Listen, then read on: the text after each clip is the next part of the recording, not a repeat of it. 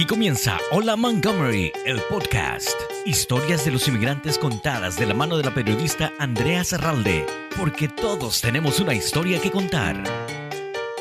Bienvenidos a Hola Montgomery, el podcast. Hoy tengo un invitado súper especial, una cara muy conocida y muy querida en el área metropolitana de Washington, D.C. Me acompaña nada más ni nada menos que Alberto Avendaño. Alberto, ¿cómo estás? Y bienvenido a Hola Montgomery, el podcast.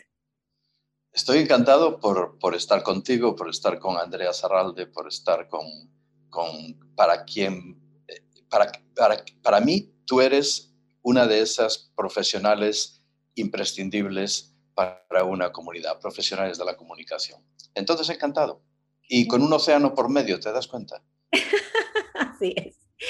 Porque un océano por medio. Mucha gente se preguntará, bueno, ¿dónde está Alberto que no lo hemos visto? Lógicamente, muchas caras se han escondido durante la pandemia, ¿no? Eh, pero tú cruzaste el océano, Alberto, estás en tu natal España. Cuéntanos, eh, porque aquí te extrañamos muchísimo, haces falta, dejas un hueco muy grande, pero ¿qué te llevó a tu natal España de regreso y qué estás haciendo? Bueno, como, como tú bien sabes y, y algunas de las personas que nos estarán escuchando saben, eh, yo soy en este momento un emigrante retornado que se convirtió en un emigrante confinado, pero 31, 32 años antes eh, yo fui un inmigrante normal y corriente, llegando a un país que desconocía y pensando eh, o diciéndome o preguntándome qué caray, voy a decir para no decir malas palabras, hago yo aquí? Y ese fue el principio de, la aventura. Eh, por tanto, me considero un emigrante por muchos éxitos y por mucho eh, trabajo profesional que al final haya redundando en cierto reconocimiento. Ser emigrante es muy importante porque eh, a, mí, me dijeron cuando me marché de, de España hace 32 años, me dijeron, pero, pero se necesita mucho valor para marcharse, ¿no? Y dije yo, dije yo entonces una de esas frases gloriosas que a veces me salen. Y dije, no, pero es que no existen eh, eh, personas valientes. Eh, lo único que hay es personas que se arriesgan a tener miedo. Y esa, ese querer arriesgarse a lo desconocido, por si acaso, o por si por ahí está tu camino. Esa tentativa, ese intento eh, puede definir una vida. Eh, eh, para mí to, toda, inmigración es, un encuentro de soledades, es un encuentro con uno mismo, pero también es un ejercicio de construcción. Y, así nacen naciones, así nace Estados Unidos, aunque los estadounidenses hayan perdido el norte de quienes son hace mucho tiempo. Para eso estás tú y otros profesionales como tú para recordárselo. Eh, pero a fin de cuentas, eh, la experiencia desgarradora del ser humano que decide ubicarse en otra cultura y construir y contribuir a esa otra cultura, eh, es una experiencia épica y es, eh, te define como ser humano, te hace mejor a ti y hace mejor eh, al país en el, que, en el que te ubicas. Y eso fue lo que pasó hace 32 años y ahora es el retorno. Vuelves a, a tus raíces, Alberto, pero este país no solamente tú fuiste un protagonista de aportar tanto conocimiento, tanta información valiosa que necesita nuestra comunidad, porque tú sabes que la información es la clave. Una persona bien informada pues vale por dos. Y tú fuiste pilar en eso, al haber sido el director del periódico tan popular El Tiempo Latino. Y tú incluso fuiste parte de la negociación para que fuera una publicación del emblemático Washington Post. Eh, aparte de eso, este país te dejó tres premios Emmy, así que definitivamente marcas una huella muy grande en tu paso eh, por Estados Unidos. Y cuéntanos un poco de eso. Eh, en estos años aquí, tu casa y tu hogar, el área metropolitana de Washington, D.C., el condado de Montgomery, ¿qué es lo que más añoras de, de haber estado aquí por cuánto, 30 años casi, ¿no? 30 y algo, sí. Entonces, eh, ¿cuál es como ese ancla que, te deja eh, esta zona?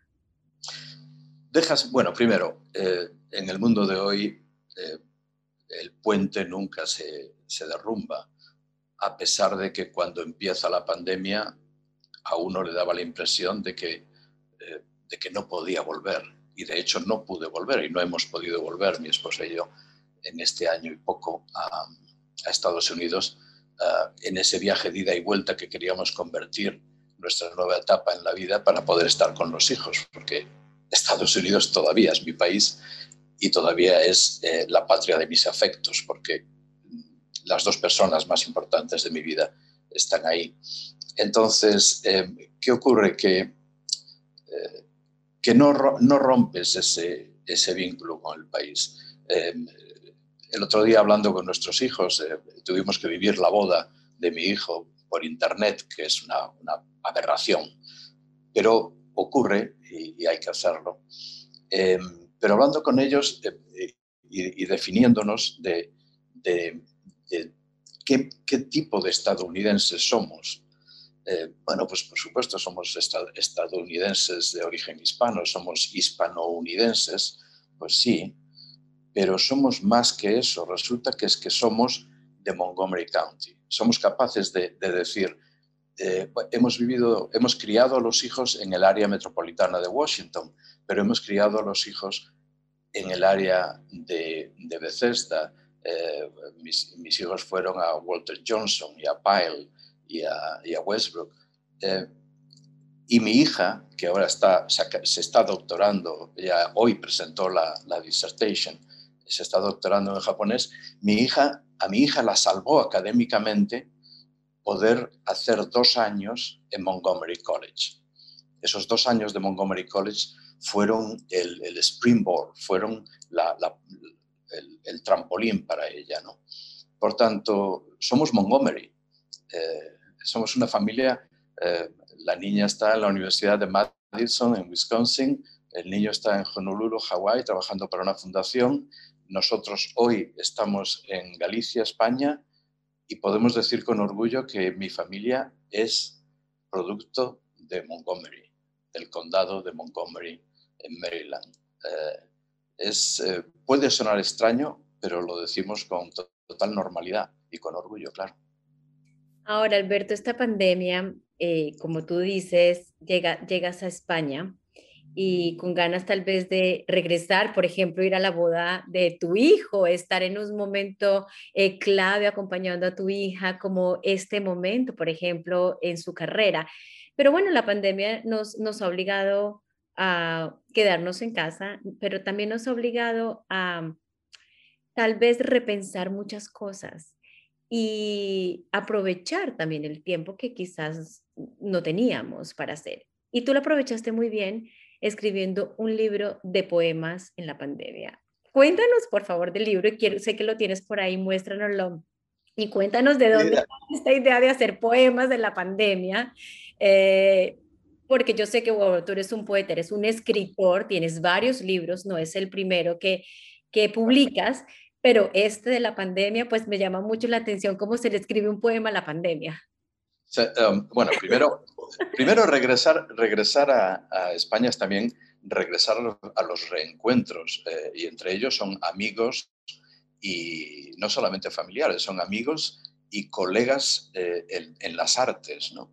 Entonces yo me reencuentro con mi grupo poético cuando teníamos 18 años, 40, y, 40 años después nos vemos por primera vez, después de 40 años, después del año 79 y nos vemos y decimos, hay que, hay que volver a hacer este grupo. Era un grupo de locos que, que hacía surrealismo y dadaísmo y pintábamos poemas en las paredes, que ahora parece ser que está bien visto. En la época en la que nosotros lo hacíamos no estaba bien visto.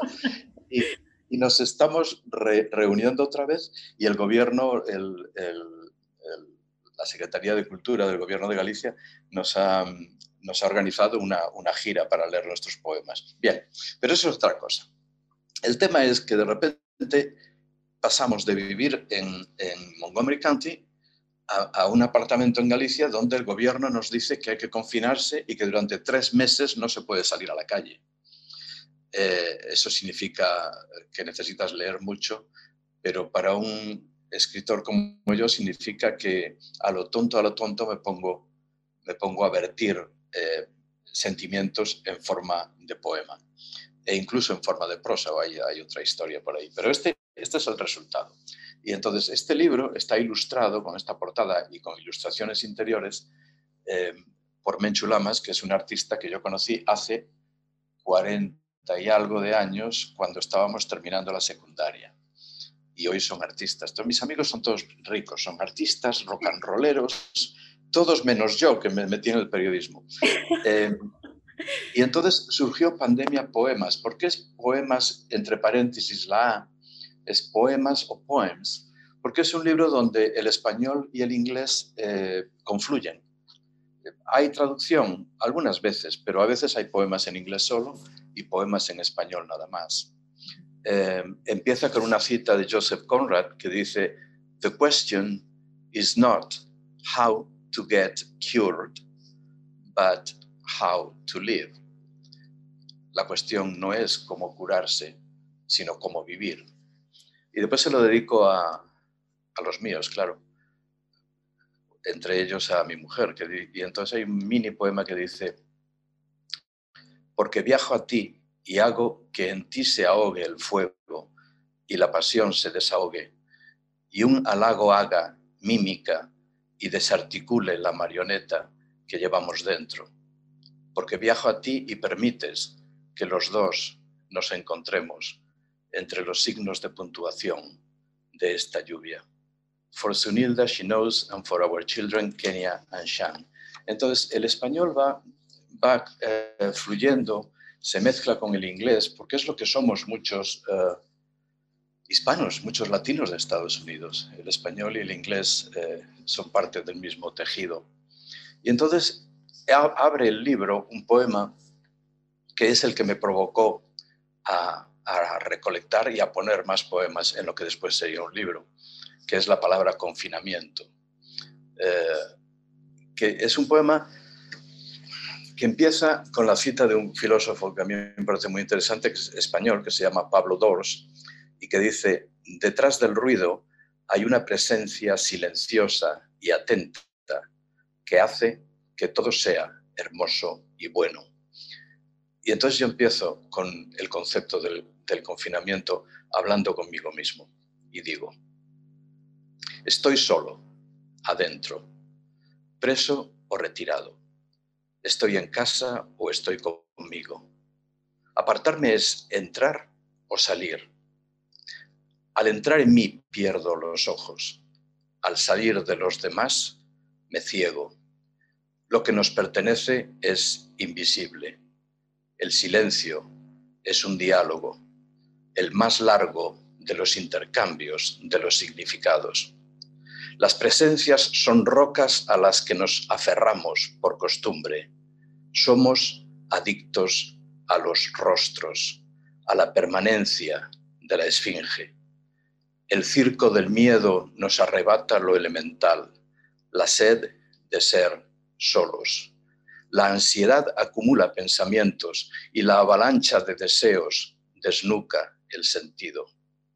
Las palabras que elegimos son enredaderas que debemos aceptar con cuidado para que no nos cubran los espacios del alma, las paredes de nuestro interior, para que no trepen por los alambres de los deseos, para que no socaven nuestras columnas, que no sombreen nuestras pérgolas, que ahora solo buscan luz sola.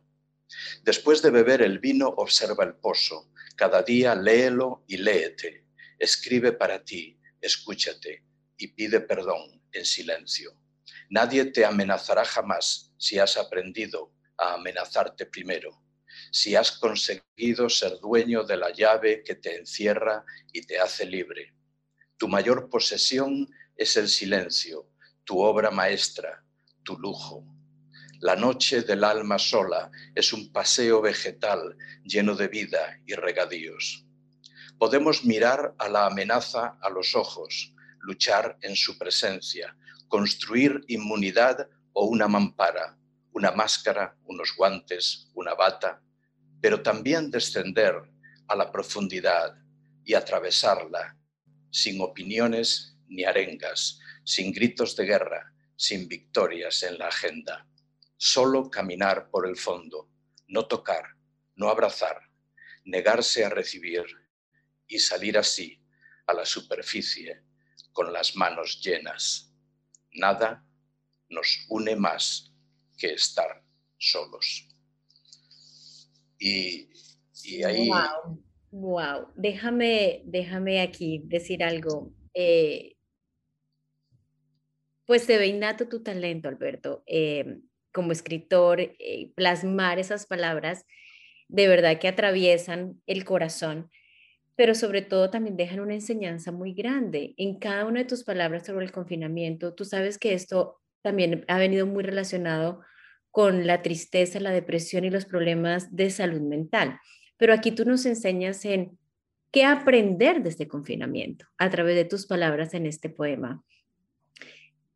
¿Qué te ha enseñado a ti el confinamiento? Aquí lo, podemos entender un poco con, tu poema, con tu libro, pero a ti, Alberto, eh, ¿qué es lo que te ha enseñado eh, este proceso de encierro, de pandemia, de crisis, de muerte?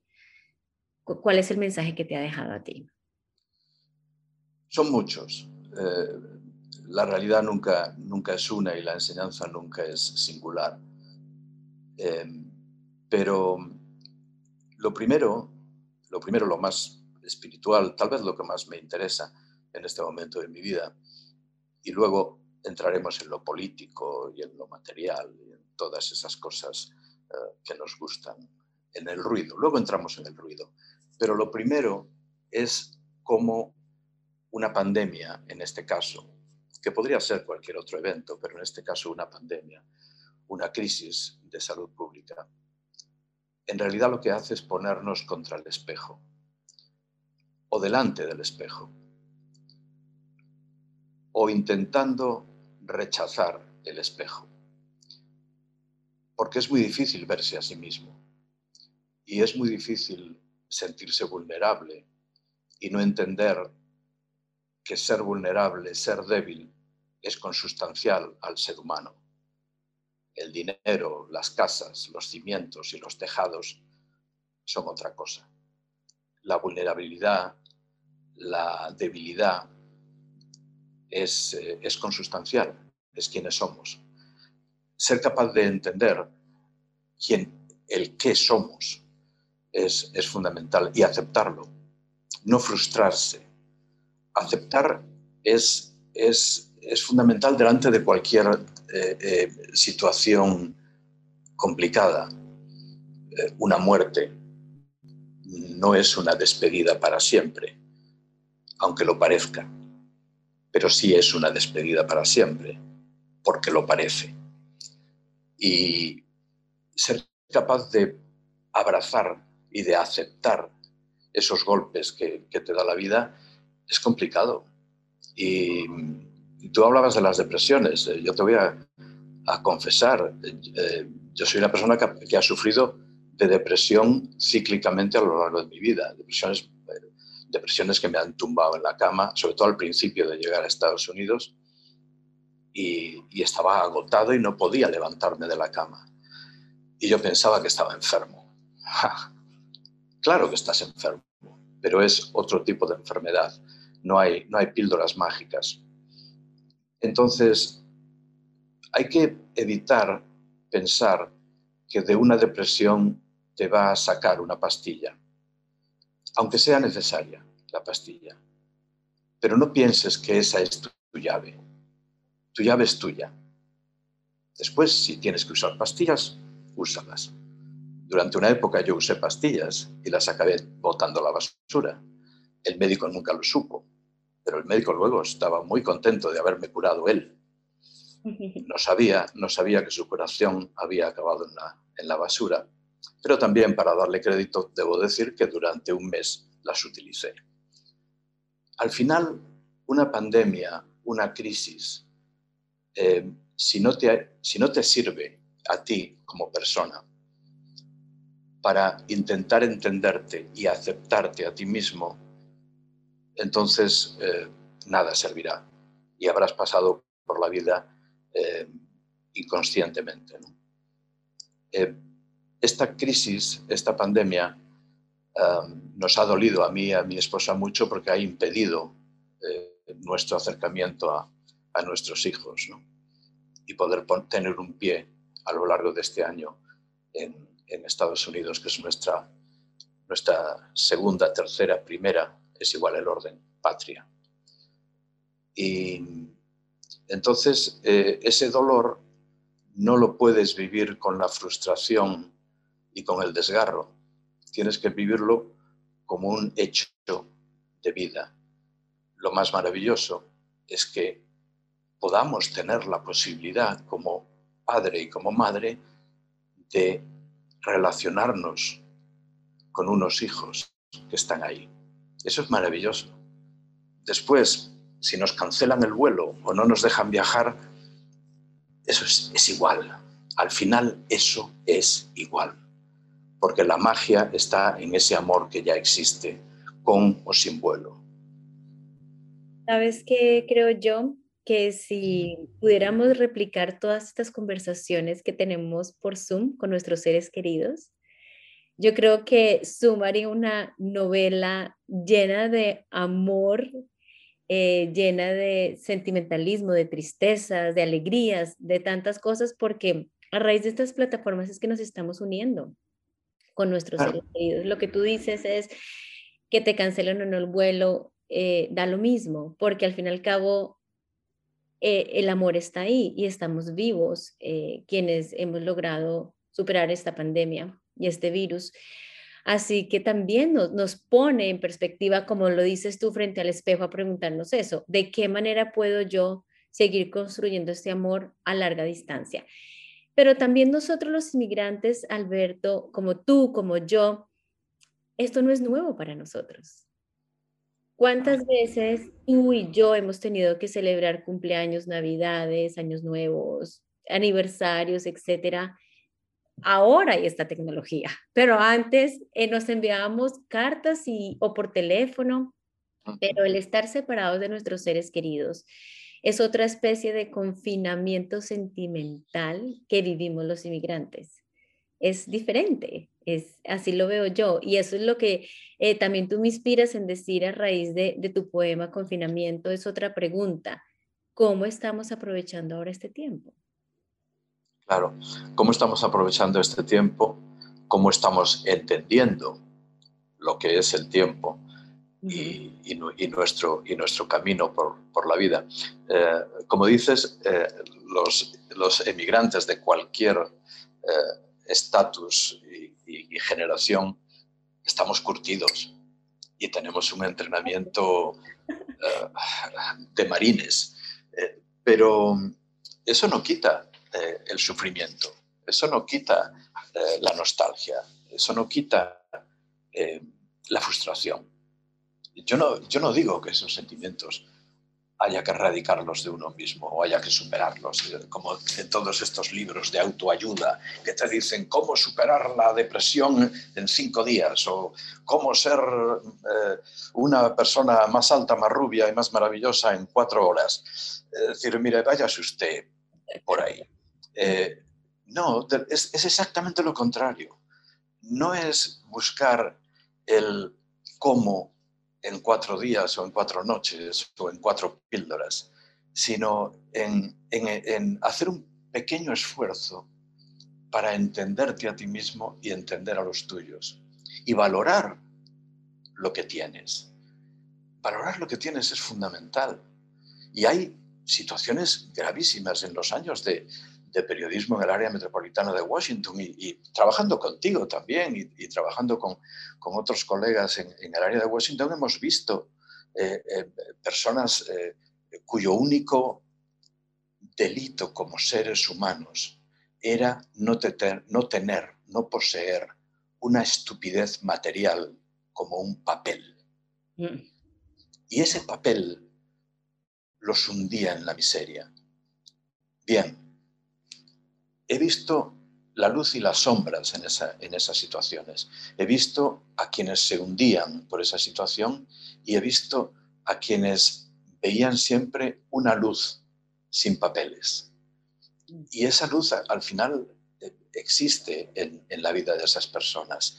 Y, al final llevan adelante a hijos maravillosos y al final ellos consiguen estar bien y aceptar lo que han conseguido, sin más ansiedades, aceptar, tener lo que tienes, verlo a la cara y decir lo que otros dirían, qué poquito. Ellos dicen, qué maravilla. Y cuánto se ha conseguido. Eso es lo que yo decía cuando veía a muchas de estas personas. Yo recuerdo cuando trabajaba en el Washington Post, eh, que algún colega, naturalmente anglo, blanco y privilegiado, eh, eh, cuando venía o cuando compartíamos historias de, de, de, migración en, el área metropolitana de Washington, incluyendo el condado de Montgomery, por supuesto, muchos de ellos, algunos de ellos, comentaban, y lo decían de buen corazón, comentaban, pobrecitos, ay, qué pobres son, ay, qué mal se lo pasan. Dice, no, perdón, pobrecitos, qué pobres son y qué mal se lo pasan, es una visión de espectador, es una visión desde fuera puede ser real en el sentido que materialmente, pues en vez de cuatro carros tienen dos, pues que materialmente tienen que trabajar 18 horas. Pero no hay que ver y fijarse en eso, lo que hay que valorar es lo que esas personas están construyendo. Y por eso lo que hay que hacer es acosarlas lo menos posible con leyes inhumanas y crearles un terreno de juego, un terreno vital que sea lo más humano y lo más racional posible. Y entonces la gente progresa y, prospera y, genera riqueza, no solo económica, sino espiritual. Y ahí están las claves. Hay que dialogar con la sociedad, no hay que atacarla. Ah, absolutamente de acuerdo contigo. Y nosotros, tú y yo, hemos eh, sido cómplices de crear y contar muchas de estas historias de familias inmigrantes que vienen acá en busca de un futuro mejor y que realmente están eh, rompiendo con ciclos de pobreza al generar mejores oportunidades a, las generaciones que vienen. Entonces eso definitivamente es un punto eh, vital que tú viviste acá de primera mano, eh, estando no solo en el Washington Post, sino en el día a día que nosotros vivimos y nos topamos con tanta gente maravillosa. Alberto, ¿qué es lo que más extrañas de aquí? bueno, si te digo la verdad. Es verdad. No, la, verdad, la verdad no existe. Hay muchas verdades en una sola persona, además. Em, vamos a ver, más que extrañar de Estados Unidos, lo que más valoro de Estados Unidos. Valoro una sociedad empática, valoro una sociedad flexible que permite a un recién llegado progresar y subir la escalera social. Valoro em, todas esas cosas que el racismo y, las, y, la intolerancia que también existen en Estados Unidos, eh, todo lo que esas sombras estadounidenses atacan, eh, lo que están haciendo es atacar luces que son estadounidenses. Entonces, eh, hay una novela de, de, Dickens que empieza diciendo eran era el mejor de los tiempos, era el peor de los tiempos. ¿no? Bueno, pues Estados Unidos es un, es un poco el, el, mejor de los sitios y el peor de los sitios. Y, y hay que vivirlo de esa manera. La, la, luz acaba venciendo a la sombra, pero para eso hay que ser parte del, del juego. Entonces echo de menos esa sociedad dinámica, esa sociedad eh, de oportunidades, aunque suene a, aunque suene a tópico o estereotipo. Pero llega un momento en tu vida en que buscas eh, una calidad de vida y una reconexión con tus fuentes y con quien tú eres que es más fuerte que tú y es más fuerte que el país maravilloso que te ha acogido y en el que has vivido más de 30 años. Y por eso necesitaba volver a, España. ¿Y qué es lo que no extrañas de aquí? Del área por ejemplo, del área metropolitana de, Washington no extraño el exceso de arrogancia, el exceso de politiqueo, la superficialidad, el querer ser mejor que el otro, eh, el, exceso de materialismo, que también se ve, se ve, mucho en Nueva York o en Miami o en Las Vegas o en California. eh, no extraño ese tipo de, arrogancia, eh, pero lo único que extraño de Estados Unidos, sinceramente con el corazón en la mano, es a, mis dos hijos. Y los extrañaría estuvieran en, Estados Unidos o en Singapur. ¿Entiendes? Al final las fronteras para mí son, son lo de menos. Estados Unidos eh, ha sido la plataforma en la que he sido capaz de construir una familia, que es algo que yo pensaba que ya no iba a hacer. Eh, y al final, pues mira, acabé casado y, enamorado, y estoy con la misma mujer y los hijos todavía nos quieren. ¿qué más, qué más se puede pedir? Eh, no puedo evitar ser hispano-unidense. No puedo evitar ser de ahí pero tampoco puedo evitar buscar mi esencia. Y mi esencia hoy está en, Galicia, en España, en, la capacidad de vivir la vida en tus términos, vivir la vida a tu ritmo, eh, enfrentando tus propios fantasmas y tus propias ansiedades, pero a tu ritmo, sin necesidad, ah, ¿cómo diría? Sin la necesidad material, que eso también es un lujo válgame Dios, o sea, poder, poder decir esto, sin la necesidad material de tener que vivir el día a día económicamente porque todavía estás criando unos hijos. Eh, entonces, en este momento tenemos, tanto yo como mi esposa, una, una paz mental en ese sentido que, que, no tiene precio. Pero vivir en, en, España para mí hoy, y la gente que pertenece a otras culturas lo, lo entenderá, eh, vivir en España para mí en este momento significa conectarme con una fuente espiritual que no voy a encontrar en otra parte, que no voy a encontrar en Estados Unidos. Y, es, eh, y eso es bueno y malo, eh, porque aquí hay muchísimos defectos. Eh, la gente está muy loca, pero, pero son tus defectos, son tus locuras, es tu gente y acabas creando una, una, identificación y una calidad de vida maravillosa. Y no te voy a hablar de la comida porque creo que no procede. Por favor, de, las tapas deliciosas y el vino rojo. No, no, no, entremos en eso. Pero lo que tú expresas es el común denominador de muchísimos inmigrantes. Nos sentimos como partidos por la mitad. Yo, lo que tú dices, yo me siento igual. Yo siento que mi corazón está aquí, pero la otra mitad de mi corazón está en Colombia, con los míos. Así que esto es muy normal que sintamos quienes hemos salido de nuestros países de origen, aventurar y nos ha ido bien, mal, regular, como nos haya ido, pero es muy normal tener todos estos sentimientos.